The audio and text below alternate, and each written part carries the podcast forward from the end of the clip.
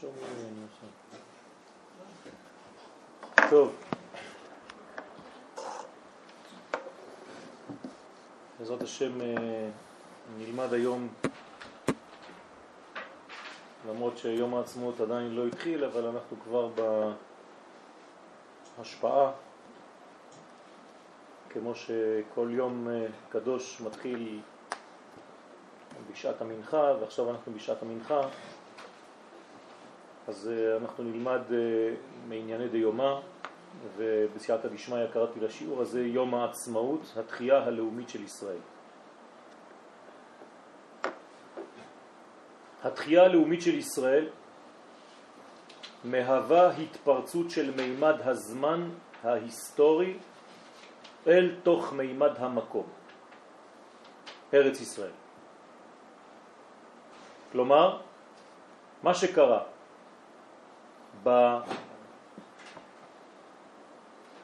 ההתחדשות הזאת, זה שבעצם כל מה שהיה עד עכשיו במימד תורני, כלומר עם ישראל חי באותה תקופה, עד אותה תקופה, במימד של זמן. כלומר חסר היה לו בעצם מקום. שהרי כבר קיבלנו את התורה, אז יש לנו כבר נפש, הזמנים הם היו זמנים כבר של שבתות ומועדים, זמן, וחסר לנו כדי להשלים את המשולש הקדוש, מקום. זאת אומרת שעד אז, כבר בתקופה של הפסקה של אלפיים שנה, אנחנו מדברים, מימד המקום לא היה, ולכן בעצם זה כאילו שקיפלנו אלפיים שנה קודם אל הזמן המודרני. התנ"ך העתיק הופיע במודרנה אחרי אלפיים שנות גלות, בהן חיו היהודים בזכות זיכרונות העבר. כל מה שהיינו זה היה בעצם זיכרון אחד ישן של תנ"ך, של אנשי התנ"ך, של האנשים שכתבו את הגמרא, אבל מאז היה ניתוק בעצם, יצאנו לגלות, והגלות הזאת לא הייתה גלות פיזית בלבד, אלא בעצם הרחיקה אותנו מהמימד המקומי והשליחה אותנו אל מימד של זמן. כלומר, חיינו במימד של זמן מנותקים מן המקום. זאת אומרת, חיינו על זיכרונות. ואחרי ניתוק גדול, ברצף ההיסטוריה האקטיבי, פתחה הקמתה של מדינת ישראל את הדף החדש להמשך ההיסטוריה של ישראל כאומה, לא כפרטים. כלומר, כל תקופת הגלות הייתה בעצם אומה בתרדמה, אומה במדרגה של כמעט מתה. ולכן מי שהיה דומיננטי באותה תקופה היו בעצם פרטי האומה ולא האומה עצמה. זאת אומרת, אנשים בודדים שנשארו פחות או יותר קשורים לתנ"ך, להיסטוריה תנכית, למאמרי חז"ל, לגמרות, למשניות ותו לא. רבי חיים בן עטר, זכר צדיק וקדוש לברכה, מסביר בספרו הקדוש אור החיים כי יסוד גאולתנו רמוז בספר ויקרא, פרק כ"ה, פסוק כ"ה. תשימו לב מה אומר האור החיים הקדוש, איך הוא מתייחס לגאולה. אומר הרב ומצטט את הפסוק כי ימוך אחיך ומחר מאחוזתו ובא גואלו הקרוב אליו וגאל את ממכר אחיו וכך הוא כותב בפירושו מה זאת אומרת כי ימוך אחיך? זה הקדוש ברוך הוא הנקרא אח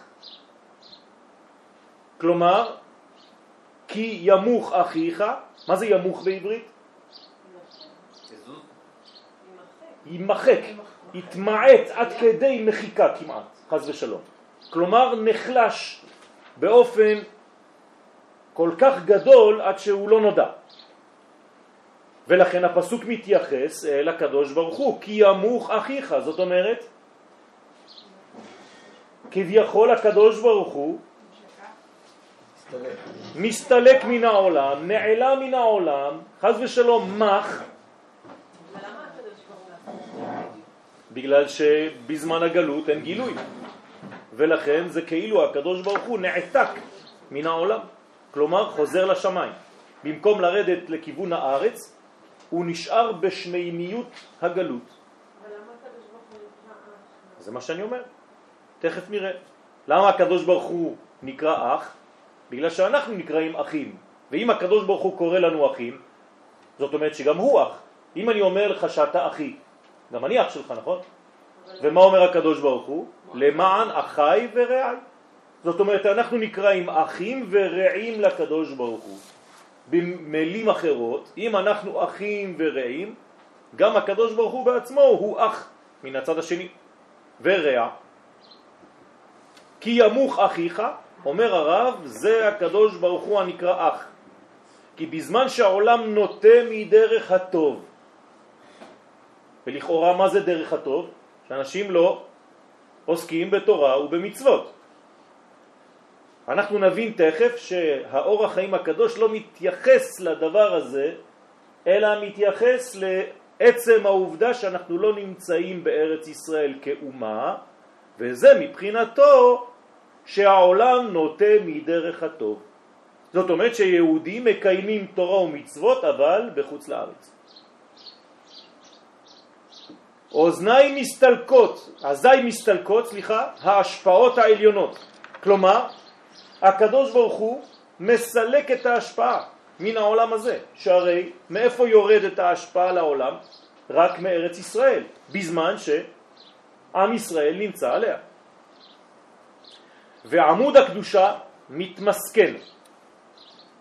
זאת אומרת אין כיוון, אין קודש, זה הופך להיות בעצם מסכן, דבר קטן, גמד, לא עולה בשם.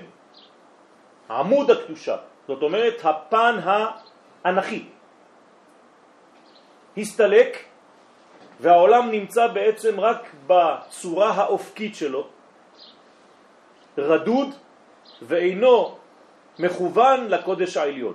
כמו העמוד הענן שהיה מדריך במדבר, העמוד בעצם הוא בעצם הכוח שגם מעמיד את הקדושה בקרקע של העולם הזה. המציאות האלוהית במרכאות לא יכולה לעמוד על זירת העולם שלנו. והקדוש ברוך הוא נמצא מנותק כביכול מן העולם, וחז ושלום העולם מתמסכן. וזאת כיוון שהעיקר תלוי במעשיהם של התחתונים. כמובן שהתחתונים כאן הם בני ישראל שאמורים גם כן להעלות את הרמה העולמית כולה, וכשעם ישראל אינם נמצאים בארצם, אז גם הרמה העולמית אינה יכולה באמת להתעלות והיא נשארת תקועה והיא דומיננטית כי עם ישראל לא יכול להשפיע את השפעתו ההיסטורית כיוון שהוא לא נמצא בארצו. ומאיפה אני יודע שזה רק בארצו?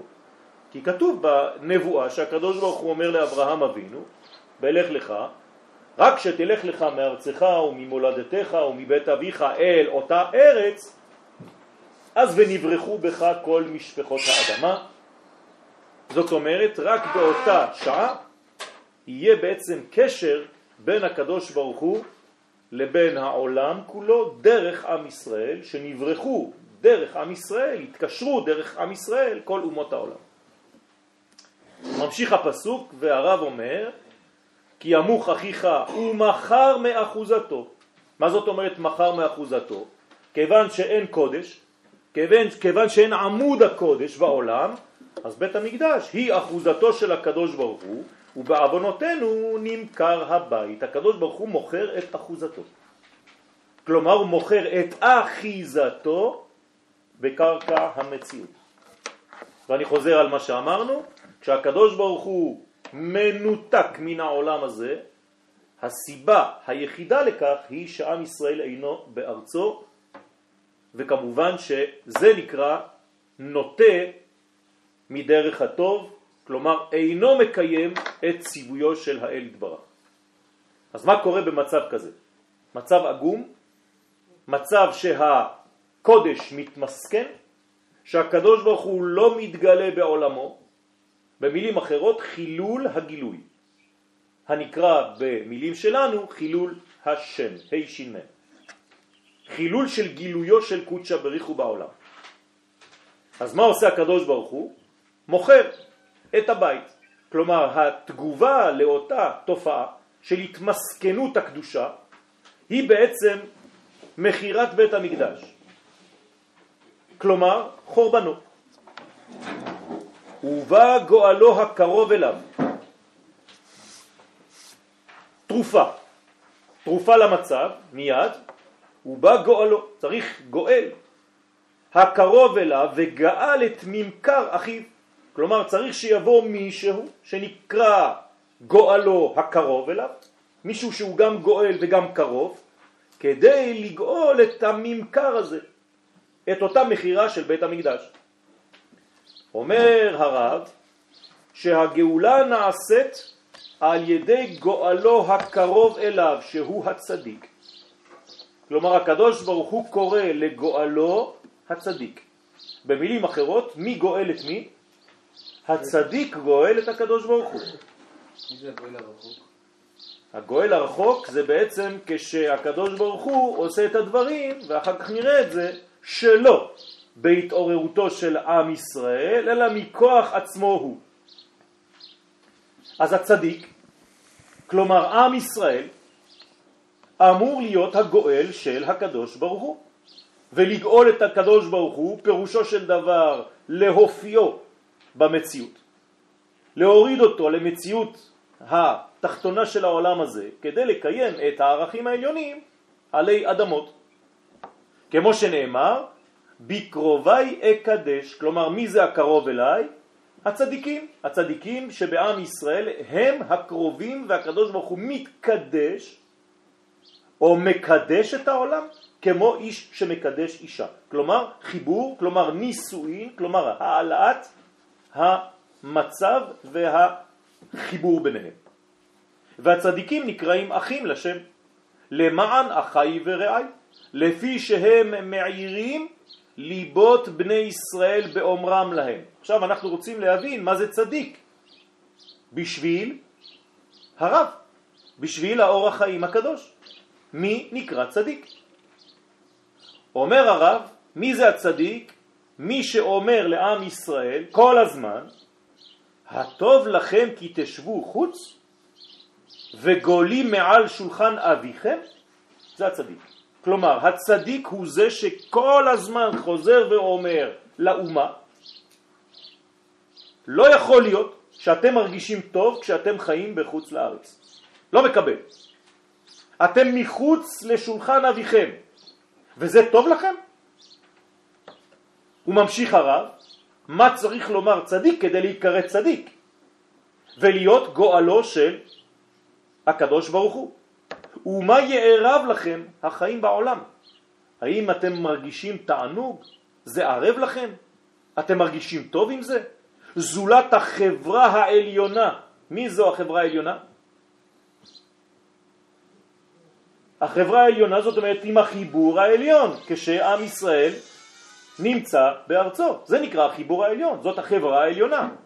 כלומר אנחנו מבינים מתוכן דבריו שהרב אומר לנו שמחוץ לארץ ישראל אין חברה עליונה, כלומר החיבור עם העליונים אינו יכול להתקיים. מי, מי דופק? כן. אשר הייתם סמוכים לשולחן אביכם זאת אומרת שבארץ ישראל הייתם סמוכים על שולחן אביכם, ולא כמו שבחוץ על הארץ אתם לא נמצאים, ואיך אתם מרגישים טוב עם זה. אומר הרב, אני לא מבין איך אפשר לגלות, להיות גואלו של הקדוש ברוך הוא, במצב שהעם נמצא בחוץ לארץ ישראל. הוא אלוהי העולם. כל זה שאלתו של הרב. כך הוא מגדיר את בני ישראל הצדיקים שהם מאירים את ליבות בני ישראל.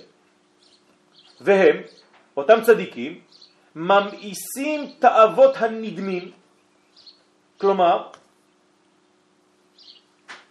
משנים את ההרגשה של הצדיקים שבחוץ לארץ. כי בחוץ לארץ אתה יכול להרגיש טוב, צדיק בפרווה, כלומר, יש לך בעצם דברים שהם לא האמת, אבל נכנסת לאיזה מין מערבולת, שזה נקרא תאוות נדמות. כלומר, תאוות הנדמים, אנשים שחיים בדמיון, נדמה להם שהם פועלים, ואותם צדיקים צריך להמאיס מעיני אותם חכמים שגרים בחוץ לארץ מלהמשיך לחיות בצורה כזאת. הבנתם? ומאירים את ישראל לחשק רוחני, זאת הפעולה האמיתית, להאיר את ישראל לחשק רוחני עד אשר יטיבו מעשיהם ובזה וגאל את ממכר אחיו, כדי שהפעולה האחרונה תהיה למגמה אחת והיא לגאול את בית המקדש, את מה שהקדוש ברוך הוא חייב היה למכור. מחר את אחוזתו, מחר את המדרגה שמסמלת את העוגן שלו בעולם הזה. כלומר, חורבן בית המקדש זה לא רק סילוק של בית, זה בעצם סילוק ההופעה האלוהית בעולם. וברגע שאתה רוצה לגאול את הדבר הזה, אתה חייב להחזיר את בית המקדש לכאן, אלא שיש כאן בעיה. בית המקדש יכול לחזור רק כשעם ישראל נמצא בארץ. אז הפעולה הראשונה חייבת להיות, אם אתה באמת צדיק, אדם כזה שמעורר את ליבותיהם של היהודים הנמצאים בחוץ על הארץ. והוא לא הולך לחפש את הקטנים שביניהם, אלא את הגדולים שנמצאים בתאוות מדומות כדי לגאול את אחיו. זוהי תכונתם האמיתית של צדיקי ישראל. הוא ממשיך הרב ואומר, ואם חס ושלום לא יפעלו בכיוון זה, אור החיים הקדוש. אם אומר הרב שהצדיקים לא יעבדו בצורה כזאת ולא יאירו את דורם לענייני הגאולה, כלומר הם לא מכשירים הם אפילו לא לומדים את הלימוד הזה. הם לא יודעים על מה מדובר, על מה אתה מדבר, אני לומד תורה, מה אתה רוצה ממני? אומר הרב, לא מאירים את הדור לענייני הגאולה, משמע שיש לימוד מיוחד שנקרא לימוד הגאולה. ואתה חייב ללמוד את הלימוד הזה. זה צריך להיות בסדר היום שלך. אם אתה לא לומד את זה, אומר הרב חז ושלום, על זה עתידים לתת את הדין כל אדוני הארץ, גדולי ישראל, ומהם יבקש השם את עלבון הבית. במילים אחרות, כל מי שאינו מלמד גאולה, כל מי שאינו מאיר את ליבותיהם של ישראל לעניין הזה, וכל מי שאינו דוחף את בני ישראל הנמצאים בחוץ על הארץ לשוב אל ארץ ישראל, עתיד לתת את הדין בגלל שהוא לא פעל בכיוון הנכון שהקדוש ברוך הוא מבקש ממנו. רק להזכיר לכם בסוגריים שאור החיים הקדוש הוא בחינת משיח, אתם יודעים את זה. הוא והבעל שם טוב היו בעצם נפגשים בעליית נשמתם כל לילה, עד כדי כך שכשאחד היה יורד השני היה מגיע. והבעל שם טוב אמר על אור החיים הקדוש שהוא במדרגה שחבל על הזמן אי אפשר בכלל להגיע אליה. מבחינת משיח. והוא אומר לנו את זה. ואם אכן, כך הם פני הדברים. אז מה קורה? אז הרב ממשיך את הפסוק. אור החיים הקדוש ממשיך את הפסוק ואומר, ואיש כי לא יהיה לו גואל. מי זה האיש הזה שאין לו גואל? הקדוש ברוך הוא, שהוא גם נקרא איש, השם איש מלחמה. כלומר, אם האיש הזה, כי לא יהיה לו גואל, זאת אומרת שהצדיקים לא פעלו כראוי, לא עשו את העבודה שהם צריכים לעשות.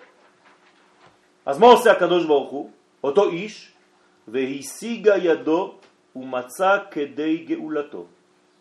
אזי הקדוש ברוך הוא הנקרא איש, שלא מצא בעולם הזה מי שיפעל להשיב את אומתו לאביה, כי לא יהיה לו גואל, יפעל בצורה אחרת, והיא, והשיגה ידו ומצא כדי גאולתו. איך מסביר את זה הרב? יבואו ייסורים כדי לתקן את האומה ולהכשירה.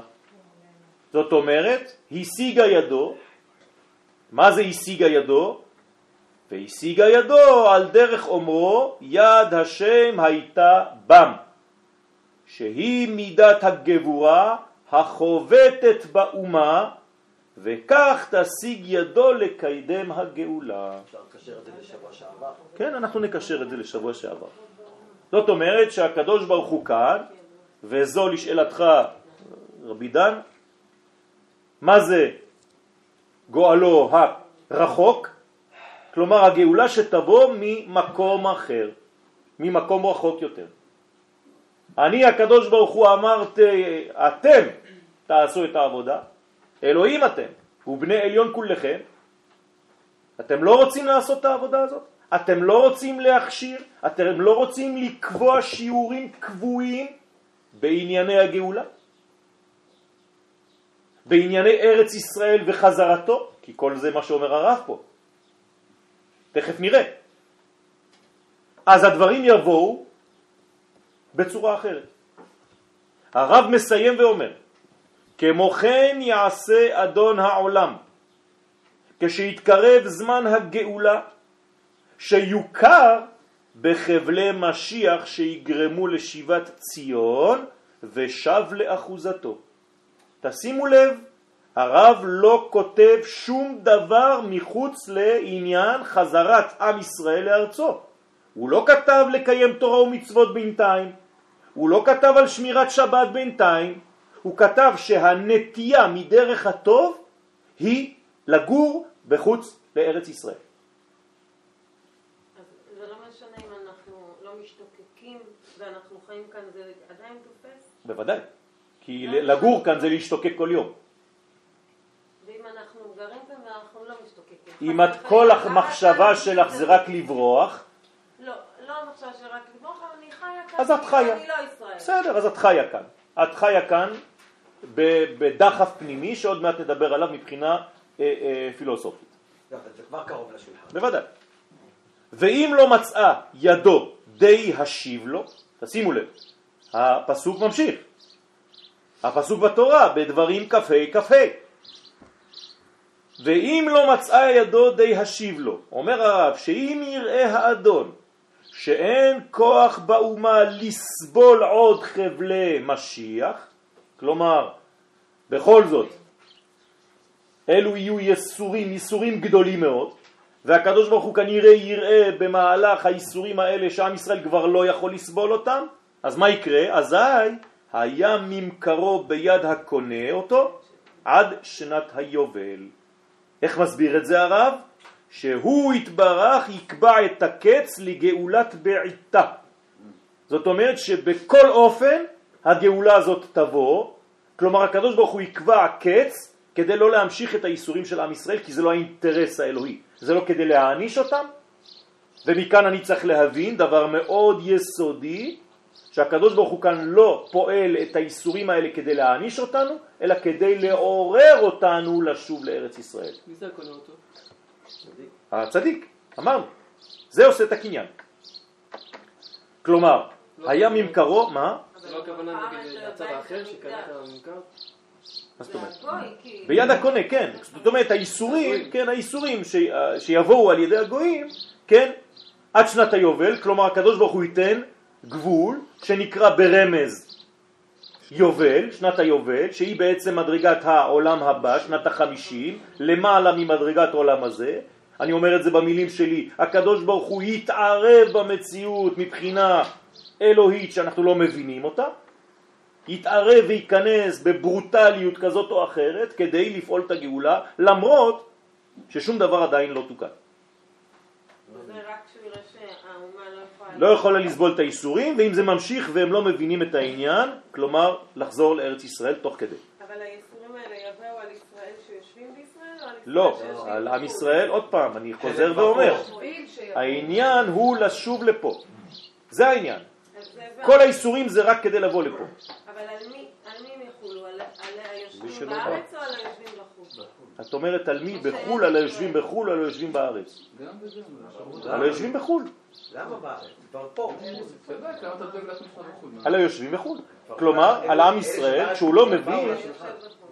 כשהוא לא מבין שבעצם הגאולה היא הכרחית, התנאי ההכרחי זה לשוב לפה. אז לגאולה הרב עדיף לנו שיגיעו חרדים, ישבו כאן ולא ישבו אה, כן. אנשים אה, בהחלט. בהחלט. בהחלט. תרבותית וכו'. השאל לשאלתך, עדיף חרדים בארץ ישראל, וגם אם הם מתנגדים לתהליך כן. הציוניות, לא חשוב, כן. כי, כי הדבר פועל, כי כיפר אדמתו עמו, מאשר חס ושלום שיישארו בחו"ל. בוודאי. אבל אני רוצה להגיד, יש משהו מנחם בפסוק הזה, הוא כותב, הוא מכר 100 אחוז עטו, הוא לא את אחוז. נכון. זאת אומרת, תמיד שכינה שורה. תמיד השכינה שור- שורה. לא לגמרי. זה נכון, זאת אומרת שמתוך הדברים אפשר לראות שהקדוש ברוך הוא לא מוותר טוטלית על העניין, אלא. מחר מאחוזתו ולא כל אחוזתו.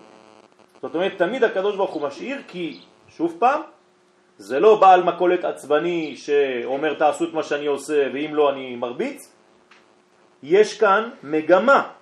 המגמה היא שהקדוש ברוך הוא בסופו של דבר יגיע לפה, הוא לא יכול לשנות את מה שהוא בעצמו תכנן. אז המגמה האלוהית לא משתנה, מה שמשתנה זה האירועים שיובילו לגילוי, למימוש. שהוא התברך יקבע ויצא ביובל ושב לאחוזתו, אז יקרה משהו, ובאותו יובל, באותה מדרגה שבעצם תוביל אותו, הייתי אומר, מלשון יובל, כן? ויצא ביובל, כלומר הוא יובל לארץ ישראל בכוח, ושב לאחוזתו ושב לאחיזתו. זאת אומרת, והעם ישראל ישוב למקום שהוא אחוז בו בצורה טבעית, כי ככה סדרו של עולם, ואנחנו נראה את זה גם אחר כך. שבכל אופן, קץ שם לחושך, כלומר יש גבול לכל דבר, ואלו דברי הזוהר הקדוש, ואפילו יהיו ישראל רשעים גמורים, חז ושלום אומר הרב. תשימו לב, זה דברי הרב, אור החיים הקדוש. אפילו שישראל יהיו רשעים גמורים. עד כאן תוקף דבריו הקדושים. אור החיים הקדוש בזמן של הבעל שם טוב בערך, זאת אומרת לפני 260 שנה בערך, משהו כזה. בסדר? ירושלים. כן. זאת אומרת, יש לנו פה דבר מאוד חשוב שאנשים לא מכירים את הקטע הזה של האור החיים הקדוש, שאני מזכיר ולא צריך להזכיר את גדולתו, היא ידועה ומפורסמת כל כך, שאפילו זה זלזול לדבר על בכלל מי הוא היה. ואני מסכם, הרב אומר שרק ביאה לארץ ישראל היא זו שתשנה את מהות ההיסטוריה. ועל הכתוב בתהילים, פרק כ', למנצח מזמור לדוד. עמנואל, אתה בסדר? עמנואל, אתה בסדר? תשים את הדמעות על המצח. mets les larmes et profite de demander à Kadosh Baruch tout ce que tu as besoin. על הכתוב בתהילים, פרק כ' למנצח מזמור לדוד. יענך השם ביום צרה, יסגבך השם אלוהי יעקב, ישלח עזרך מקודש ומציון יסעדך. מובא במדרש שוחר טוב. משל לאב, זה המשך למה שאמרנו. קודם כל ננסה להבין את המזמור לפני שאתם מסתכלים בטקסט. אני מבקש מכם לא להסתכל על השורות הבאות אף פעם, כדי שנתקדם ביחד, כדי שנלמד ללמוד. מה זה למנצח מזמור לדוד יענך השם ביום צרה? מה זה יענך? יענה לך ולא יענה אותך, כי אם זה היה יענה, היה דגש על הנון. אז לא אומרים יענך, אלא יענך. הוא יענה לך. מתי? ביום צרה. כלומר, באותה צרה שתקרה, תבקש כנראה, כי הרי אם הוא עונה זאת אומרת שביקשת, יסגבך, מה זה אומר? ירומם אותך שם אלוהי יעקב. מה זה שם אלוהי יעקב? לא אלוהי יעקב, שם אלוהי יעקב. ומה זה שם? הגילוי. זאת אומרת כאן שבעצם ייגרם משהו שיחזיר את השם למציאותו הנורמלית. איך קוראים לזה? קידוש השם. מה שהיה חילול השם, כשהשם לא נודע, הופך להיות קידוש השם, ש"מ, כשהשם מתגלה בעולם על ידי הצדיקים שעושים את מה שצריכים לעשות, כמו שאומר האור החיים הקדוש. סליחה, אם אתה אומר שהשם יענה לו, נכון. זאת אומרת שאנחנו נראה את זה במציאות של החיים. זאת אומרת שבעצם, יפה, שתהיינה תופעות מציאותיות בקרקע, וזה בעצם כל השיעור אחר כך, לעניין הזה, ואת צודקת בהחלט, שיוכיחו שבעצם הקדוש ברוך הוא העליון נודע. כלומר, מה מעניין אותנו בסופו של דבר מהקדוש ברוך הוא? ההופעה שלו, שמו. כי את המדרגה הנקראת הוא, אין לנו בכלל גישה אליה. מה שמעניין אותנו זה איך הוא מתקשר אלינו, איך הוא בעצם מעוגן במציאות של העולם הזה, איך אנחנו בעצם אחים, מלשון איחוי. למה אנחנו נקראים אחי ורעי? זה לא סתם אה, אחי, מה שלומך אחי? אלא אתה מאחה אותי למציאות הגשמית. זה הצדיק. הצדיק מאחה את הקדוש ברוך הוא, כן? לוקח מדרגה ומקשר אותה למדרגה אחרת.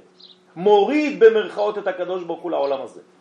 כמו שהורידו את השכינה כל הדורות עד משה רבנו, מעולם לעולם מרקיע לרקיע. עד העולם הזה. זה נקרא אחי ורעי. וכתוב יעקב בגלל שזה שם אלוהי יעקב.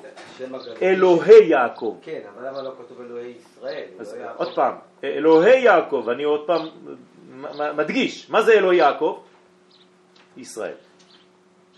כלומר, המדרגה העליונה מעל יעקב היא נקראת אלוהי יעקב. ולכן היא נקראת ישראל. כלומר, ישראל זה אלוהי יעקב. לכן איך הקדוש ברוך הוא נקרא בקבלה? ישראל סבא. כלומר, המדרגה העליונה נקראת ישראל, שזה בעצם ביחס ליעקב כמו אלוהים אליו. אלוהים זה לא הקדוש ברוך הוא, לא להתבלבל. אתה, כן, תהיה לו לאלוהים והוא יהיה לך לפה. כלומר, מה זה אלוהים? מדרגה גבוהה שיש לה דומיננטיות על המדרגה שבאה אחריה. אז אם אני אומר אלוהי יעקב, זאת מדרגה שלמעלה מיעקב, ונחשבת לאלוהים ביחס ליעקב, והיא ישראל. אז אלוהי יעקב, ואז ישלח עזרך מקודש, מה זאת אומרת ישלח עזרך מקודש? מאוד, מאיפה יבוא העזרה, העזר? ממדרגה שנקראת קודש. איזה עולם זה? עולם האצילות. כלומר מהחוכמה העליונה. כלומר זה דבר שהוא למעלה מן ההיגיון. כלומר ביום צרה כבר לא יהיו לך כלים לעשות משהו, ואז אני, אומר הקדוש ברוך הוא, אצטרך להפעיל מדרגה שהיא למעלה מכל המדרגות והיא נמצאת בקודש. ולכן אומרים חכמי הקבלה, אין גאולה אפשרית אלא מאור האצילות בלבד. אי אפשר להביא גאולה אם אינה מתחילה מעולם האצילות. אין דבר כזה. ולכן המשיח הוא בעצם מדרגה שהוא חייב להגיע ליחידה שהיא בעצם למעלה בעולם האצילות. מקודש. ואיפה זה נקרא הקודש הזה? ומציון יסעדך. זאת אומרת, מאותה נקודה הנקראת ציון, אתה תקבל את העזרה שלך, את הסעד שלך. איפה אותה נקודה שנקראת ציון? היסוד. למדנו בקבלה שהיסוד נקרא ציון, עכשיו זה היסוד של מה? של החוכמה, יסוד דאבא. אתם רואים איך הכל כתוב בתהילים? זאת אומרת שהמדרגה של הגאולה תבוא ממדרגה שנקראת יסוד דאבא, אותה מדרגה שהתגלתה לנו בפורים בסוד מרדכי היהודי, אותה מדרגה שאנחנו פושטים את מגילת אסתר, כי כל הגאולות מתחילות בגילוי יסוד דאבא. אנחנו נקרא לזה במילים פשוטות כדי שנבין, הגואל. משה רבנו, גם הוא מיסוד דאבא. כל פעם שאתם מדברים על הגואל, על מלך המשיח, זה יסוד דאבא, שנכנס ביסוד דאימה, ושניהם ביחד פועלים את הגאולה, מביאים שפע לעולם שלנו וגואלים את העולם. מה זה לגאול את העולם? להרים אותו מהזפת, מהלכלוך, מהמדרגה הנמוכה בו העולם נמצא. זה נקרא לגאול, להחזיר את זה למדרגה היסודית. הרי אם אני גואל אדמה, מה זה אומר? שאני מחזיר את האדמה למי? לבעליה. לבעלים הראשונים. גאולת קרקעות, אותו דבר, גאולת העולם זה להחזיר את העולם למי שאמר ואמרו והיה. הבנתם? להעלות את העולם ממדרגתו הסתמית, כאילו אנחנו סתם פה זרוקים, יש חיפושיות, יש נמלים, ויש אותנו. מה אני יודע מה אני עושה פה? נולדתי באיזה אווירה ואנחנו כולנו ביחד מתקדמים. בסדר? זו מחלה. להבין, לחשוב שהעולם מתנהל בצורה כזו, זו חולשה. ולכן אנחנו צריכים בעצם לייחל לגאולת העולם, להרים את העולם מהמצב הזה. איך עושים את זה? על ידי שמורידים במרכאות את הקדוש ברוך הוא אל העולם. וזה נקרא מנקודת ציון. איך נקראת הנקודה הגלויה של ציון? ירושלים, יפה. זה מה שאומרים בתקווה. ארץ ציון ירושלים, יש אומרים וי ירושלים, אבל זה ירושלים. כן, שם זה כתוב וי ירושלים, אבל לפי תורת הקבלה זה ארץ ציון ירושלים. זאת אומרת המנגנון הפנימי, אבל זה נכון צריך לעשות ו' בחיבור ביניהם, כדי לחבר את ציון לירושלים. שתי הפיות של הצינור? נכון. זאת אומרת הפיה העליונה, הפה העליון, ציון, והפה התחתון ירושלים בגילוי.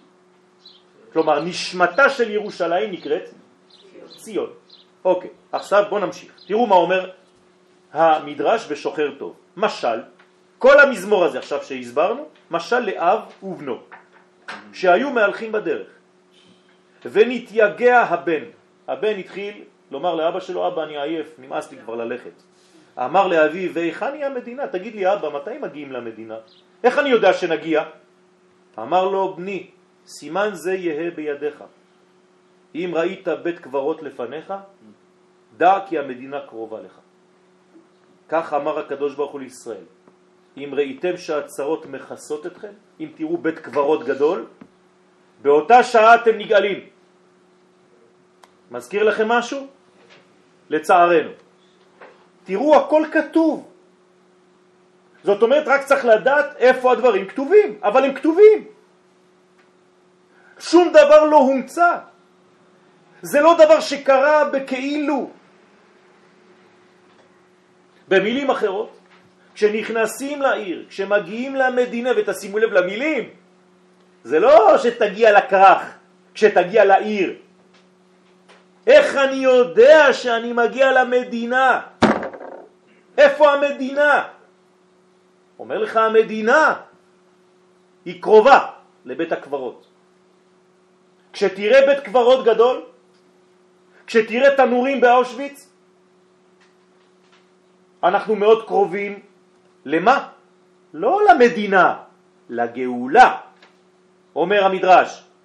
באותה שעה אתם נגאלים, ואני מבין שזה המדינה, כי הרי אם הוא אומר מתי מגיעים למדינה ואבא שלו אומר לו נגאלים, זאת אומרת מדינה שווה גאולה. בואו נמשיך.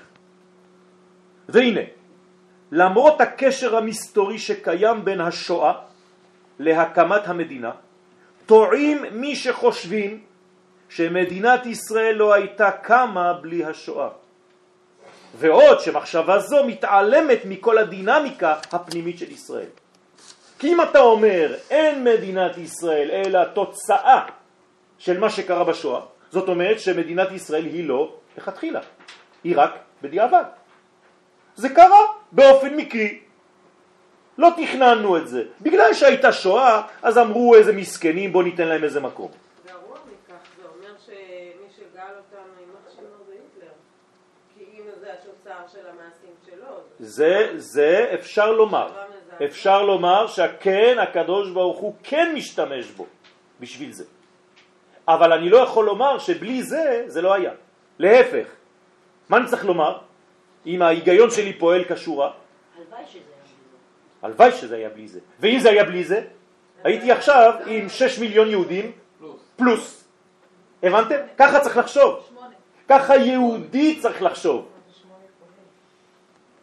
מדינת ישראל היא פריה של הבשלה ארוכה, ארוכה ושל יסודות מוסר יסודיים בהיסטוריה של עם ישראל. זה לא דבר שנולד בגלל השואה, חס ושלום.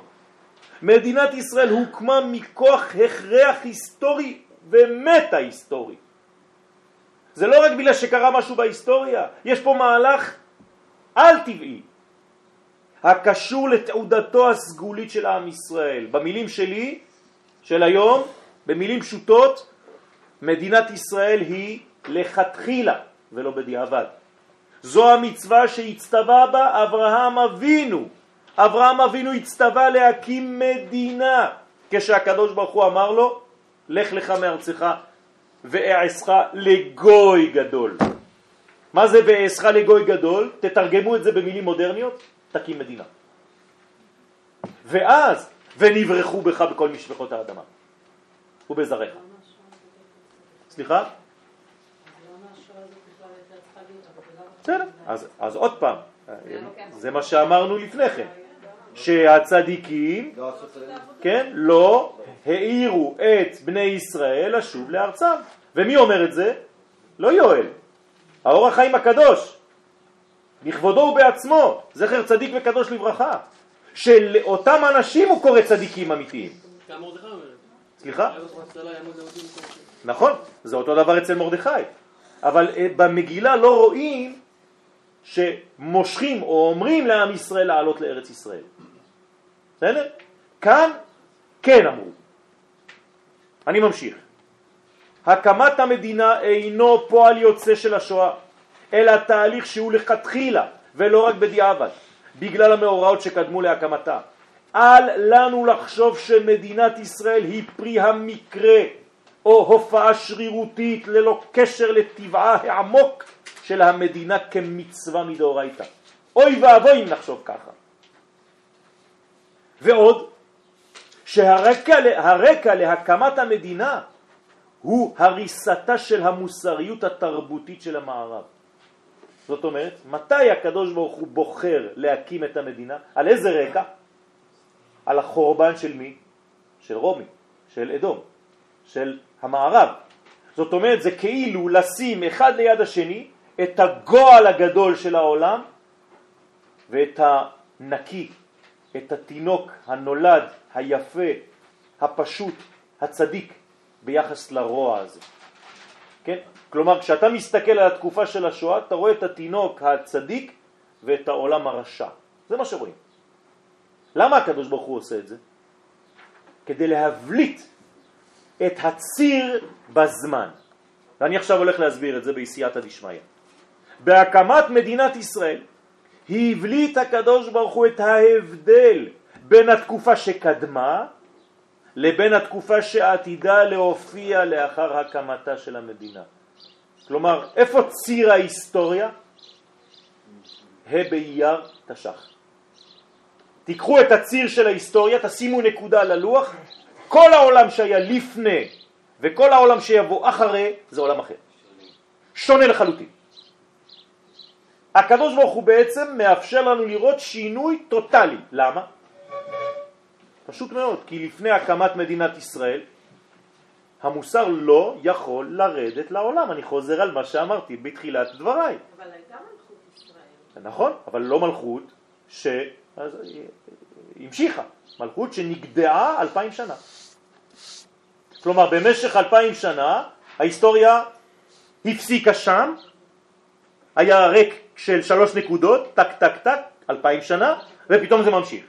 זה מה שאמרתי בתחילת השיעור. היו הזדמנויות שלא נוצלו, בסדר. בסדר, אבל זה לא היה. בסדר. זאת אומרת שהקדוש ברוך הוא לא יכול לרדת. כלומר, הקדוש ברוך הוא ממתין אלפיים שנה כדי לה... שהמוסר שלו ירד לעולם, וזה מתחיל להופיע רק כשזה מצליח, באותו תאריך קדוש. שאנחנו היום בעיצומו. והציר ההיסטורי הזה הוא ה' לחודש אייר תש"ח. דרך אגב, הפסוק אומר איש אל אחוזתו ואיש אל נחלתו, סליחה, איש אל נחלתו ואיש אל אחוזתו תשובו. איך כתוב תשובו? תשב"ו. כמה זה בגמטריה? תש"ח. כלומר, תשובו לא כתוב עם ו' שמה, אלא תשבו. תשבו זה אותה גמטריה כמו תש"ח. כלומר, בשנת תש"ח אומר לנו הטקסט התורני, אתם תחזרו לארץ ישראל. בו העלתה ההשגחה האלוהית את עם ישראל על במת ההיסטוריה. כלומר, התחלנו להיות השותפים שהקדוש ברוך הוא חיכה לאותם שותפים. לא יכול להיות שותף אחר, כי הקדוש ברוך הוא בחר בנו כדי לעשות העבודה הזאת ולא בעם אחר. לכן הוא לא יכול לדלג על מה שהוא בעצמו קבע. ולכן עם ישראל סוף סוף עולה על במת ההיסטוריה כדי לפעול את ייעודה של ההיסטוריה ולהיות אור לגויים. כמה זמן זה ייקח? לוקח. אנחנו בעיצומו של התהליך הזה, בעיצומה של אותה עבודה. עם ישראל הוא היום מודל לחיקוי, גם אם יש לנו עדיין דברים שלא טובים, ולא צריך להיות שיקור ולחשוב שהכל בסדר. אבל בכל זאת אנחנו כבר, וזאת עובדה, זה לא אני אומר לכם, כל המצלמות של העולם נמצאות פה. אם תעשו מספר המצלמות, אני חושב שיש יותר מצלמות בארץ ישראל מאשר ביפן. של כל העיתונאים וכל הצלמים למיניהם. למה? הולכים לצלם בסין? מתי בפעם האחרונה שמעתם משהו על סיני? מיליארדים. אבל פה כל מה שקורה מצולם, מדווח, הכל. כלומר, כולם מסתכלים עלינו, וזה בדיוק מה שקורה. הם מצפים מאיתנו התנהגות מוסרית ברמה כל כך עליונה, שאסור לנו אפילו לעשות משהו לא בסדר. ואנחנו בעצמנו, קשה לנו עם הסיטואציה הזאת, כי אנחנו אומרים, נו, מתי, אני רוצה להיות כמו כולם, נמאסתי כבר. מה, אני צריך להיות כל הזמן מודל לחיקוי? אי אפשר לעשות קצת איזה שטויות קצת? אילו היינו כמו כולם, לא היינו מקריבים את החיילים שלנו כמו שאנחנו עושים, היינו מפציצים קודם. נכון. אני מקווה שנהיה כמו כולם. אבל זה לא נכון, זה אי אפשר, זה בלתי אפשרי, זה לא התפקיד שלנו, זה בדיוק העניין. את צודקת, מבחינה הגיונית, כך צריך להיות. ועובדה שאנחנו לא מצליחים להתנהל בצורה כזאת, ולא חשוב מי יהיה בממשלה, ימין או שמאל. למה? כי החומר המוסרי שלנו הוא בכלל לא אותו חומר שמה שרואים בחוץ. זה לא המנגנון שלנו. זה לא המנגנון, הם ב- ב- בעולם אחר, אנחנו נמצאים בעולם אחר, אנחנו שונים. זה גם לא יעבוד לנו. כן? זה גם לא יעבוד. לא אנחנו. נכון. זאת אומרת שאני חוזר, אנחנו בעצם המודל בעל כורחנו, כן? גם אנחנו לא רוצים את זה. את האשר בחר בנו מכל העמים. זה מעייף. נכון? קשה לנו לרצות את זה.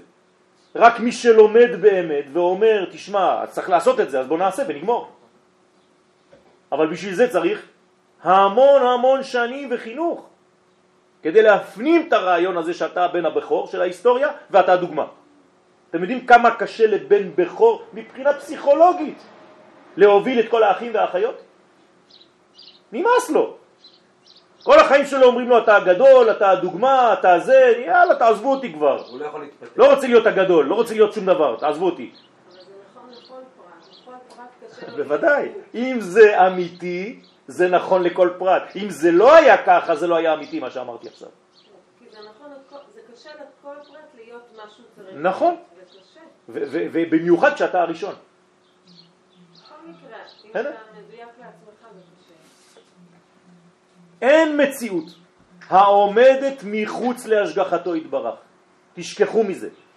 כלומר, אותה שאלה נפוצה, איפה היה הקדוש ברוך הוא בשואה?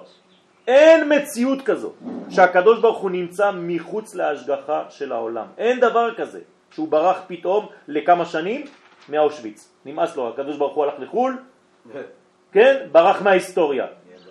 עם אינפנטילי. ואסור לחשוב שהקדוש ברוך הוא חסר אונים מול כוחות הרשע אשר השתוללו בזמן השואה. שום כוח אינו יכול להתייצב נגד הרצון האלוהי, ואפילו מה שנתפס בעינינו כרע הינו חלק בלתי נפרד מתהליך העצמת הטוב של ישראל אל מול הרע העולמי.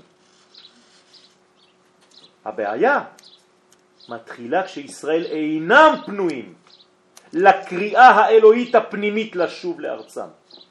ואני חוזר לדברי הרב ולכל מה שהתורה אומרת.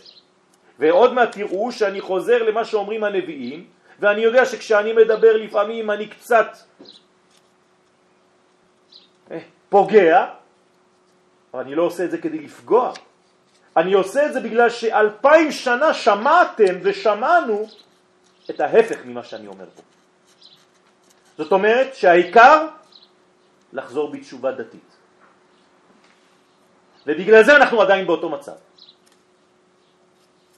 ואני אומר לו מפי, מפי רבותיי ומפי רבות רבותיי ומגדולי ישראל, והנה אני מביא לכם פה עובדות, שהסיבה המקורית הראשונה, שכמובן תוביל אחר כך לעשיית תורה ומצוות, בוודאי, אבל הדבר הראשון, התנאי הראשון, חזרתנו לארץ ישראל.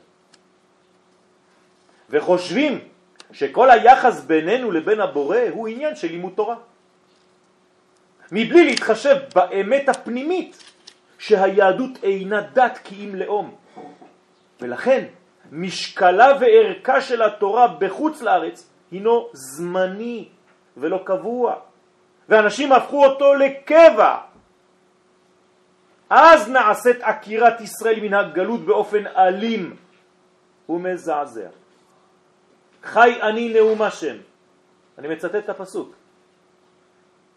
אלוהים, השם אלוהים, אם לא ביד חזקה ובזרוע נטויה ובחימה שפוכה אמלוך עליכם. כלומר, אני אביא אתכם לפה, אני אהיה מלך. אני חוזר ואומר שאין מלך בלא עם, ואין עם בחוץ לארץ ישראל, זאת אומרת שגילוי העם הוא פה וגילוי המלכות הוא פה. ולכן אני לא יכול למלוך עליכם, ואם אני אצטרך לעשות את זה בזרוע נטויה ובחימה שפוכה, כלומר בכעס גדול, אעשה זאת. ואני נשבע. והוצאתי אתכם מן העמים. בשביל שלא, מי שלא מאמין לדבריי הראשונים, הנה ההמשך. כלומר, איך אני אעשה זאת? עכשיו אני אומר לך, והוצאתי אתכם מן העמים והבאתי אתכם אל מדבר העמים ונשפטתי אתכם שם פנים אל פנים. מה זה? מה זה מדבר העמים? איפה זה מדבר העמים? אה? ארץ ישראל. כלומר, בבחינתם זה המדבר. מדבר העמים. כלומר, מדבר הארץ איפה זה? חוץ לארץ. אבל מדבר העמים איפה זה? ארץ ישראל. ובארץ ישראל הקדוש ברוך הוא המצב שלו, העמידה שלו היא פנים בפנים. זאת אומרת, כשתבואו פנים בפנים, אנחנו נסגור את העסקים בינינו. אבל אתם תהיו בארץ, אני מבטיח לכם. בשכל, ברצון או בכוח. הנביא ישעיה מבטא זאת באומרו, יוצר אור ובורא חושך, עושה שלום ובורא רע. אני השם עושה כל אלה. אל תחשוב שהרע זה דבר שיצא לבד מאיזה איש שקם, איזה רשע, ושמו... לא מה שתרצו. כאילו שאין לו תכלית. אני עשיתי את כל זה, אומר הקדוש ברוך אז למה לארץ? אני. לא לא? לאט לאט לאט לאט. תראי, עוד מעט נענה על השאלה אם יהיה לנו זמן בעזרת השם. אני אנסה לעשות מהר יותר, כי הזמן קצר. על כן חייבים אנו ללמוד את הרעיון הציוני שהוא כלי מימושה של תנועת שיבת ציון. תשימו לב, יש פה אה, דיוק ואני רוצה שתבינו אותו. שיבת ציון והציונות זה לא אותו דבר. שיבת ציון זה הנשמה והציונות זה הכלי שיופיע את אותה נשמה. שהייתה חיוניות ההיסטורית עמוקה המושרשת בדופק של החיים של עם ישראל מאז ומתמיד. אותה שיבת ציון. הציונות, הנה אני אומר את זה עכשיו, היא הכלי הפוליטי, המעשי, המכוון את תהליך החזרת השכינה לציון. הבנתם? צריכים לעשות את זה. למה? כי אני בן אדם שחי בעולם הזה ואני לא משוגע. אני לא חי בעננים. אני לא חי באידאות גדולות שכשזה מופיע במציאות אני אומר לא, לא, הקדוש ברוך הוא המלך, הוא לבדו ימלוך עלינו, אל תביא לי מלך, הוא לבדו ימלוך עלינו. יש אנשים שמדברים ככה, אנשים שהם בכלל לא בהיגיון הנורמלי של האנושות. מה זה הוא ימלוך עלינו? על ידי מי הוא ימלוך עליך? על ידי מלך בשר ודם. כשהקדוש ברוך הוא נותן לך פרנסה, מאיפה באה הפרנסה? מזה שאתה עושה פעולה גשמית בעולם הזה. מי שאינו מתעסק בלימוד זה, אינו יכול להעמיק בקשר בין הקדוש ברוך הוא לעם ישראל. וכדברי הרב קוק באגרותיו, שע"ח, תשימו לב לאגרה הזאת, לאגרת הזאת, חבל על הזמן. ואם יבוא אדם לחדש דברים עליונים בעסקי התשובה, יבואו אנשים ויתחילו לדבר איתכם על חזרה בתשובה. בזמן הזה, אומר הרב, ועל, ואל דבר הקץ המגולה ואור הישועה הזרוחה לא יביט. כלומר, הוא ידבר איתך על תשובה, והוא לא ידבר איתך על חזרה לציון, על גאולה, לא יוכל לכוון שום דבר לאמיתתה של תורת אמת. תדע לך שהאדם הזה לא למד סוד, הוא לא יודע על מה הוא מדבר בכלל. הדברים שלו לא מקושרים לאמת של התורה. למה? כי אי אפשר לדבר על תשובה מבלי לדבר על חזרה לארץ ישראל. זה מה שאומר הרב. אי אפשר.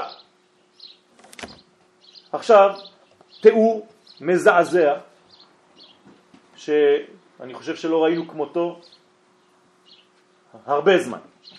הרב ישראל שלמה, יששכר, סליחה, שלמה טייכטל, שהיה במשך חייו מנוכר למפעל הציוני ורחוק מרעיון שיבת ציון בשעה שהוציאו את תלמידיו להורג החליט להתעמק בסוגיית הציונות ולטור בספרי התלמוד והפוסקים. הלימוד החדש גרם לו זעזוע ובמר נפשו הודה בטעותו. וזמן קצר לאחר שסיים לכתוב את ספרו אם הבנים שמחה נלקח גם הוא להשמדה. אחת העדויות הדרמטיות שהשאיר לנו מופיעה בספרו בעמוד כ"א וזו לשונו. ואזכיר את חטאי חטאי. שגם בעיניי היה לנמאס כלומר כל החטאים שלי מה זה? למאוס המפעל הזה הציוני של בניין הארץ מחמד ששמעתי כן מהרבה חרדים סתם. ונשרש בליבי כך, ולא התעניינתי בזה כלל. כלומר, באו אנשים, התחילו לבלבל לי את המוח, אמרו דברים, ואני הייתי בתחום הזה, מה אני אעשה? אני בשכונה הזאת. דיברו אליי ושקשבתי להם. ולמה לא התעניינתי? כי טרוד הייתי בגרסה, עזוב אותי, אני לומד תורה. מה אתה מבלבל לי את המוח עם דברים שטויות? בוא נלמד, תפסיק עם השטויות האלה. תוירה. בלימוד תלמידים, לחבר חיבורים, בגופי תורה, בשאלות ותשובות, אני כותב שוטים, תעזבו אותי מהשטויות שלכם. ציונות, גאולה, מה אתם מדברים שטויות? תורה, בוא נענה לך על תשובות, שאלות, הלכה. להשיב לכל שואל בדבר השם. אומר הרב, רק אחר שלקינו בגלות החל הזה, כלומר כשראיתי מה קורה לנו, עיינתי בהלכה הזו, והאיר השם עיניי שטעות הייתה בידי וביד אשר התנגדו לזה. ואני מודה, ואומר שכמו שמצינו בש"ס מרבה ומכמה גדולי חכמנו ז"ל שהודו ואמרו דברים שאמרתי לכם טעות היו בידי, ומודים דרבנן היינו שדחיו. כלומר אני מקווה שהקדוש ברוך הוא יגלה עליי, כן, זכות, בגלל שאני מודה בטעות שלי עכשיו. כל המכות שקיבלנו הם רק לעורר אותנו לשוב לארצנו הקדושה. ויש שני מיני משיכה בקניין בהמה. וכדברי הפסוק בשיר השירים, מושכני אחריך נרוצה. האחת, אומר הרב, איך קונים בהמה? בהלכה? קורא אותה והיא הולכת אחריו. זה באמירה. באמירה. השני, היא קישה במקל ורצה לפניו. אומר הרב, מאיפה דרך אגב הוא לקח את החידוש הזה? לא, מהרב מפשיסחה, רבי בונם, שמחה בונם מפשיסחה. אומר פה הרב, תשימו לב עכשיו, הוא אומר שזו טעות, וכל המכות, כל השואה, נדבר על השואה, זה רק בשביל דבר אחד, מה? כדי לעלות לארץ ישראל, ואנחנו הבהמה הזאת שלא יודעת לשמוע. כן, אנחנו לפני הקדוש ברוך הוא בעניין קריאתנו לשוב לארץ ישראל. אם נשמע לכל הקורא אותנו בשם השם לשוב לארץ ישראל, ואני מבין מדבריו שהיו כאלה שקראו והם צחקו עליהם, אז נהיה בבחינת משיכה דקורא אותה והיא הולכת לפניו, או אחריו, סליחה. ולא נסבול שום צער ושום הקאות, רק נלך ברצוננו הטוב, בלי איזה הכרח מבחוץ. והשם יתברך ילך לפנינו, ואנחנו אחריו, מושכני אחריך, נרוצה. מה שאין כן אם לא נסום ליבנו, לשוב לארצנו מעצמנו, רק נמתין עד שיבוא המקל ויכה אותנו. אז תהיה המשיכה בבחינת הקישה במקל ורצה לפניו. אני לא יודע מה זה עושה לכם, אותי זה מזעזע הדבר הזה. האדם הזה חי כל החיים שלו במסגרת אנטי ציונית. והוא כותב בספרו עם אומץ גדול, טעינו. ונסבול כאבים ואיסורים של המקל מאויבינו עד שהם יכריחו אותנו לרוץ לפניו יתברך לארץ ישראל.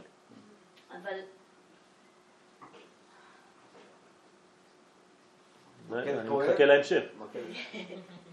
השאלה היא תמיד, מי לומד את הדבר הזה? זה שאנחנו לומדים את זה, אנחנו פה בארץ ישראל, זה יפה מאוד. לא רק שאנחנו בארץ ישראל, אנחנו גם מאמינים במדינה. את רוצה לבוא איתי? לנו... לסמינרים.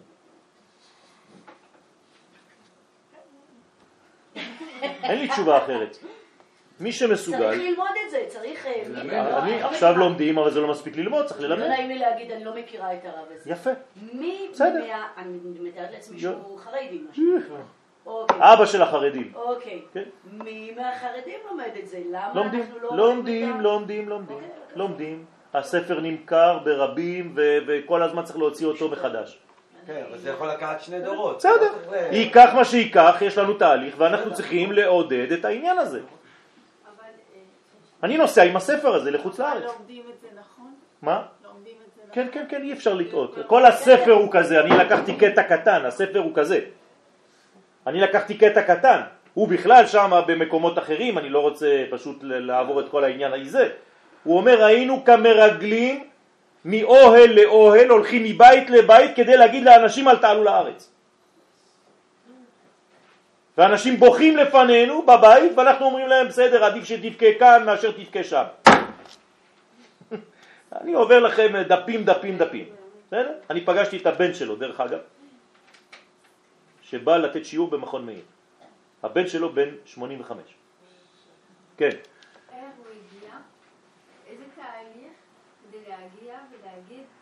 איזה תהליך. תנורים?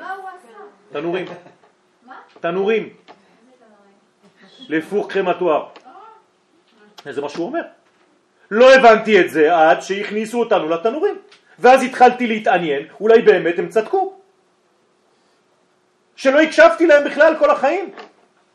כי חרדים סתם, הוא אומר, באו לבלבל לי את המוח ולא הקשבתי בגלל שהייתי עסוק בלימוד. מה לא? אבל למה לעשות קשר בין השור ו... עוד פעם, אני אומר, אני מצטט מה שהוא חווה בבשרו. זה, אני לא מקשר את זה, ואני עוד פעם חוזר אחר כך, שלא קישרתי, אמרתי שזה לא לכתחילה, זה לא בדיעבד, זה לכתחילה מדינת ישראל, אבל בכל זאת יש קשר פנימי, מסתורי. וזה מה שאנו אומרים לפני השם יתברך, ממשיך הרב, כן? מושכנו אחריך נרוצה, תן בליבנו להימשך אחריך, לשוב לארצנו הקדושה, על ידי כל קריאתך לחוד. זאת אומרת, אני לא רוצה כבר להקשיב לשום דבר אחר, התבלבלתי כל החיים שלי. אתם מבינים מה קרה לבן אדם הזה? החורבן שלו, תגידו לי, הוא חזר בתשובה. היא, היא, הוא חזר בתשובה. לדעתי, אם הוא לא היה נשרף, הוא היה מת. כי, כי כל החיים שלו, כל הלימוד שלו קרס באותו רגע. שאתה קורא אותנו על ידי צדיקי הדור, הנה מה שאמרתי לכם קודם, כנראה שכן היו צדיקים שקראו, ואנחנו יודעים על עדויות, שקוראים אותנו בשמך לשוב לאחוזת אבותינו. ואני ממשיך. הדו שיח שקיים בין הקדוש ברוך הוא לעם ישראל מעולם לא נותק, אלא שלא ידענו לשמוע את הקריאה האלוהית בזמן הראוי. כשכל דודי דופק ומבקש פתחי לי, האהובה התעצלה לפתוח את הדלת. פשטתי את כותומתי איך החיל בשינה. אני מתרגם לכם את זה במילים אחרות. אני לומד תורה, מה אתה מבלבל לי את המוח עם ציונות? רחצתי את רגליי איך אחת הנפם, אני מתעסק בטומאות וטהרות. אני מתעסק בהלכה. מה אתה מדבר איתי על עניינים של גאולה? צריך ללמוד גאולה? ממתי? ובכלל, מה זה גאולה? וכאן הרב אומר שהגאולה היא חזרה לארץ ישראל. מה יש יותר? ראשון. איזה אוכלוסייה יש יותר מהעם אה, החרדי? לא יודע, לא, אי אפשר לי לראות חז ושלום לפי לבוש חיצוני, אסור לשפוט שום דבר היום. זהירות. בזמנים של תמורות מהירות, מהלך הגאולה מהיר יותר. אשר על כן עלינו לחנך את הדור הזה להבין את המהלכים ההיסטוריים בעיניים אלוהיות, כי עין בעין יראו בשוב השם.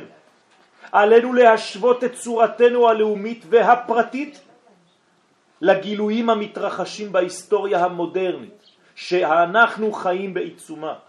כלומר, אנחנו לא יכולים להמשיך לחיות כאילו לא קורה כלום. אנחנו חייבים להשוות את המימד האנושי למימד האלוהי. חילול השם שנגרם עקב פיזורנו בין האומות חייב להיפסק לטובת קידוש השם, הנפעל מעצם חזרתנו לארץ חיינו. וכשהדבר לא מופיע מלמטה, ישנה התערבות אלוהית, וקידשתי את שמי הגדול המחולל בגויים אשר חיללתם בתוכם, וידעו כי אני השם נאום השם בהיקדשי בכם לעיניכם. איך? ולקחתי אתכם מן הגויים, וקיבצתי אתכם מכל הארצות, והבאתי אתכם אל אדמתכם. זה לא מספיק? הקדוש ברוך הוא בעצמו מדבר, זה לא מספיק? אני לא מבין. שיבת ציון היא דחף אורגני, כוח עליון וגנוז המסדר את כל ההיסטוריה האנושית לפי רצונו יתברך. לדעת המהר"ל בנצח ישראל א', העצמאות המדינית של ישראל בארצו היא אחד התנאים ההכרחיים עבור חייה הטבעיים של האומה. ובלשונו התאורה הוא כותב, מקומם הראוי להם לישראל לפי סדר המציאות. הקדוש ברוך הוא סדרן, יש סדר להיותם בארץ ישראל ברשות עצמם ולא ברשות אחר. זאת אומרת, עצמאות מדינית, לא סתם לשבת פה, שהשם יתברך סידר כל אומה במקומה הראוי לה, וסידר את ישראל במקומם הראוי להם שהוא ארץ ישראל. והגלות ממקומם היא שינוי ויציאה לגמרי מאותו הסדר, חז ושלום. אתה לא בסדר, פשוט מאוד. לצורך הבנת ההיסטוריה, בינו שנות דור ודור, חייבים אנו לשבץ את הציונות במסגרת הרחבה והסודית של תהליך שיבת השם לציון, כדי להקים את יסוד כיסאו בעולם הזה. מי אמר שזה יסוד כיסאו בעולם? הרב קוק. אומר שמדינת ישראל היא יסוד כיסא השם בעולם. אני לא, אני לא יודע אם אתם תופסים מה הוא אומר פה. כלומר, יסוד, מה שאמרנו מקודם, יסוד דאבא זה מדינת ישראל. רק מהדרך הזה, מהצינור הזה יכול להתגמש, להתממש כל התהליך. ולגלות על ידו את שכינתו בתחתונים. עכשיו השלב הכואב, ולפי ההיגיון הבריא, מן הראוי הוא שמי שמקיימים תורה ומצוות ונאמנים למסורת הנביאים, הם אשר יעמדו בראש התנועה של שיבת ציון, לא? אלא שהפער בין האידיאלים העליונים כשהם נלמדים בבית המדרש לבין יישומם בפועל בבניין הארץ ובהכשרת אדמתם דונם אחר דונם, נשארו אותם אנשים ברובם מחוץ לתהליך ומתנגדים. והפער הזה הוליד קיצוניות שהגיעה אפילו למסקנה שהציונות היא הסתירה הגדולה ביותר למהלך הגאולה עליה דיברו נביאי ישראל. כלומר ציונות זה כפירה טוטלית. ואנחנו חושבים כי אדרבה, דווקא מפני הפרדוקס הגדול שהמדינה הוקמה בעיקר בשליחותם של יהודים שאינם שומרי תורה ומצוות, זו בעצמה הוכחה שיד השם הייתה בכל המפעל הזה. למה? כי הקדוש ברוך הוא בחר באנשים, אפילו שלא מרצונם, הדתי, שלא הולכים בדרך השם, הם לא, אין להם אידאה לקיים את הנבואה. מארבע רוחות בואי הרוח, כלומר הקדוש ברוך הוא יש לו דרכים שגם אם אתה לא מבין אותם, זה לא משנה כלום. תפסיק עם הגאווה הזאת. אתה תנדיד לקדוש ברוך הוא איך עושים גאולה? הקדוש ברוך הוא פעל באמצעות אותם יהודים וקיים את הבטחותיו דרך הדרכים הסודיות שלו. רק תפיסה דתית, כשהיא מנותקת מן המציאות הגשמית, יכולה להישאר אדישה מול אותם סימנים ברורים של גילוי השם בעולמו. וזאת מפני שהפכו את היהדות לדת והפרידו את שם הוויה משם אלוהים חז ושלום, בהכחשת החיבור ביניהם. זה דברים חמורים שאני אומר פה, אבל זה לא דברים שאני ממציא.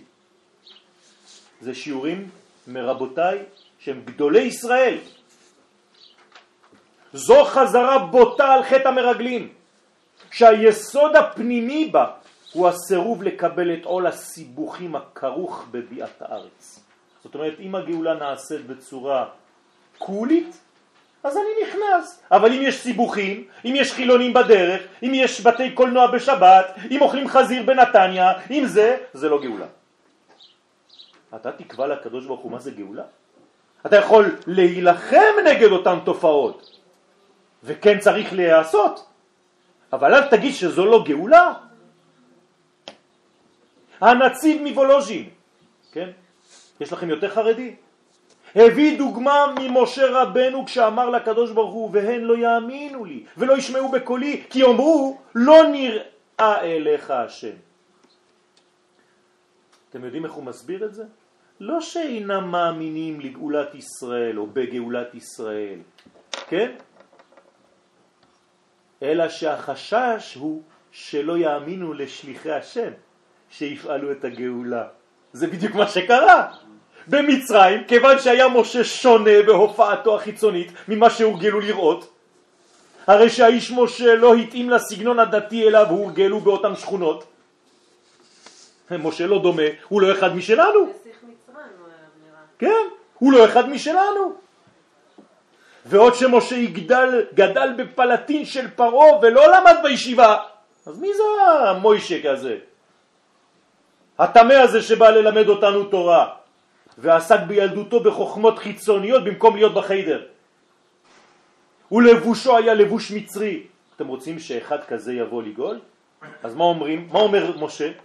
הם לא יאמינו לי. למה? הם יגידו, לא נראה אליך, שהם לא יכול להיות שאחד כמוך, כופר כמוך, זה שיבוא לנו לגאול אותנו. לפי כל התנאים הללו, הרי שמי שהתאים יותר להיות הגואל היה אהרון, לא משה. משה הוא לא רב, הוא לא נראה להם כרב.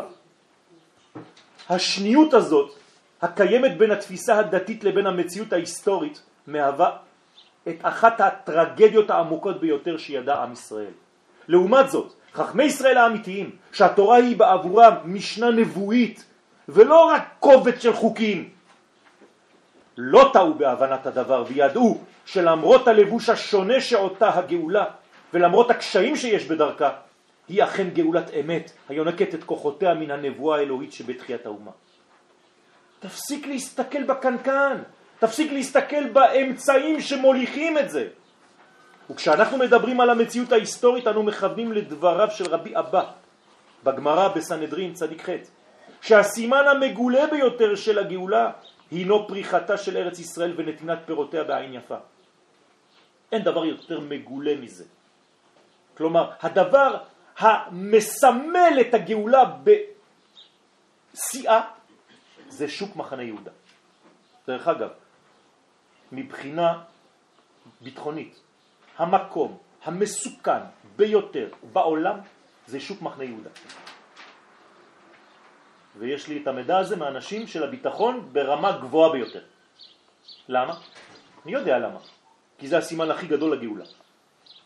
ששם ארץ ישראל נותנת פירותיה בעין יפה. אז כל אומות העולם בתת מודע רוצות לפוצץ שם. ומדבריו ניתן להבין עד כמה התורה אינה מסיקה מסקנות מן ההתנהגות הדתית בלבד, כשהיא מנותקת מן המציאות הטבעית. הרי לא ייתכן שארץ ישראל תפרח מבלי שיעבדו אותה, חקלאים בפועל. היוזמה האנושית ותושייתם של בני ישראל מחויבת להצלחת התהליך. זה לא יפרח לך לבד.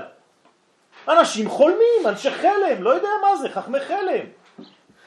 החפץ חיים במכתבו לגאון הרב זוננפלד זצ"ל, בשנת תרס"ט כותב, חז"ל במסכת שבת אמרו ששואלים לו לאדם ציפית לישועה.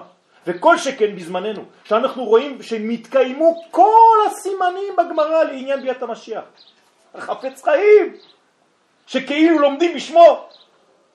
בוודאי יש לקוות לגאולה וצריך להזדרז ולהתכונן לעבודה ולהלכותיה. נדבר שם על ללמוד את הלכות הכהנים בבית המקדש כבר. ובמיוחד כשרואים שתוכנית הגאולה שבנבואת יחזקאל מופיעה בסדר הפוך לחלוטין ממה שיש לצפות מתוך תפיסה דתית. שהרי קיבוץ הגלויות קודם להחיית האומה מבחינה רוחנית דתית. והשיבה הפיזית היא תנאי ראשון והכרחי לבניית הקומת הפנימית של האומה. ואי אפשר לדרוש מעם חולה להתנהג כאילו הוא בריא. יש לשנות את האוויר שהוא נושם קודם כל. לשחרר אותו מזוהמת הגלות כדי להשיבו אל האדמה המתאימה לנשמתו.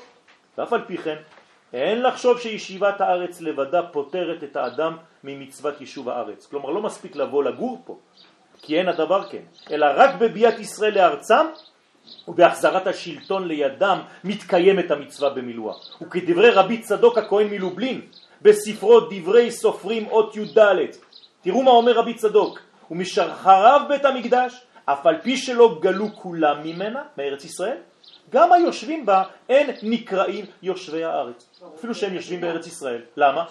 כי אין מדינה, ואין להם ישיבה בה, מאחר והם עובדים, עבדים עליה, למלכי העמים המושלים בה. כמונו בחוץ על הארץ. ואין זה נקרא יישוב שיושבים בה בישיבה, רק גרות בעלמא, ולא מקיימים וישבתם בה. ומכאן, וזה, ועל זה אנחנו חותמים, שמצוות יישוב הארץ התחדשה עם הקמת מדינת ישראל, וזוהי המצווה מדאורייתא, לבוא ולרשת את הארץ, כלומר להקים מדינה. יהי רצון שהדברים האלה יחדרו ויועברו, תפיצו. צריך להביא לדור את הידיעה הזאת. זאת לא גאווה, זו דאגה לאומה שלנו, כדי שניגאל בשלמות בקרוב, אמן כן יהי רצון.